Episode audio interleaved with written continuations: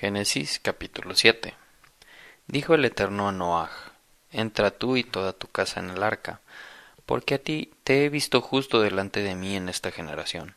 De toda bestia pura tomarás para ti siete y siete, macho y hembra, pero de la bestia que ella no es pura, tomarás dos, macho y hembra. También del ave del cielo, de siete y siete, macho y hembra, para hacer vivir simiente sobre la faz de toda la tierra porque dentro de otros siete días yo haré llover sobre la tierra durante cuarenta días y cuarenta noches, y borraré a todo lo existente que hice sobre la faz de la tierra.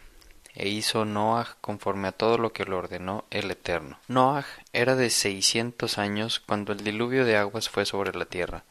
Entró Noach, sus hijos, su mujer, y las mujeres de sus hijos con él en el arca, por causa de las aguas del diluvio.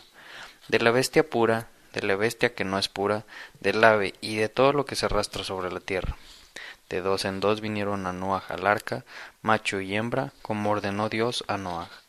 Aconteció a los siete días, y las aguas del diluvio fueron sobre la tierra. En el año seiscientos de la vida de Noaj, en el mes segundo, a los diecisiete días del mes, en ese día se hendieron todas las fuentes del gran abismo y las compuertas del cielo se abrieron y fue la lluvia sobre la tierra cuarenta días y cuarenta noches.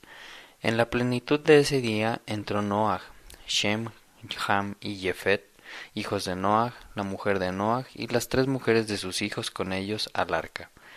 Ellos, todo animal según su especie, toda bestia según su especie, todo reptil que se arrastra sobre la tierra según su especie, y toda ave según su especie, todo pájaro alado. Vinieron a Noach al arca, de dos en dos, de todo ser de carne que hay en el espíritu de vida.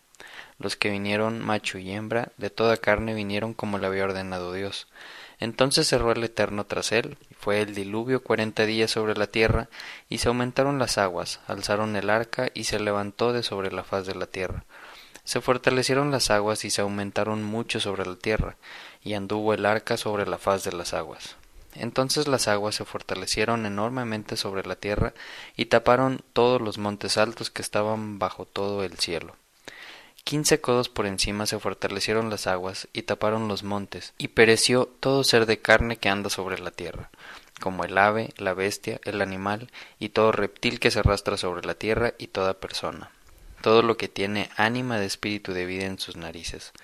De todo lo que había en lo seco, murió y borró a todo lo existente que estaba sobre la faz de la tierra, desde la persona hasta la bestia, reptil y ave del cielo. Se borraron de la tierra y quedó solamente Noach y lo que estaba con él en el arca, y prevalecieron las aguas sobre la tierra ciento cincuenta días.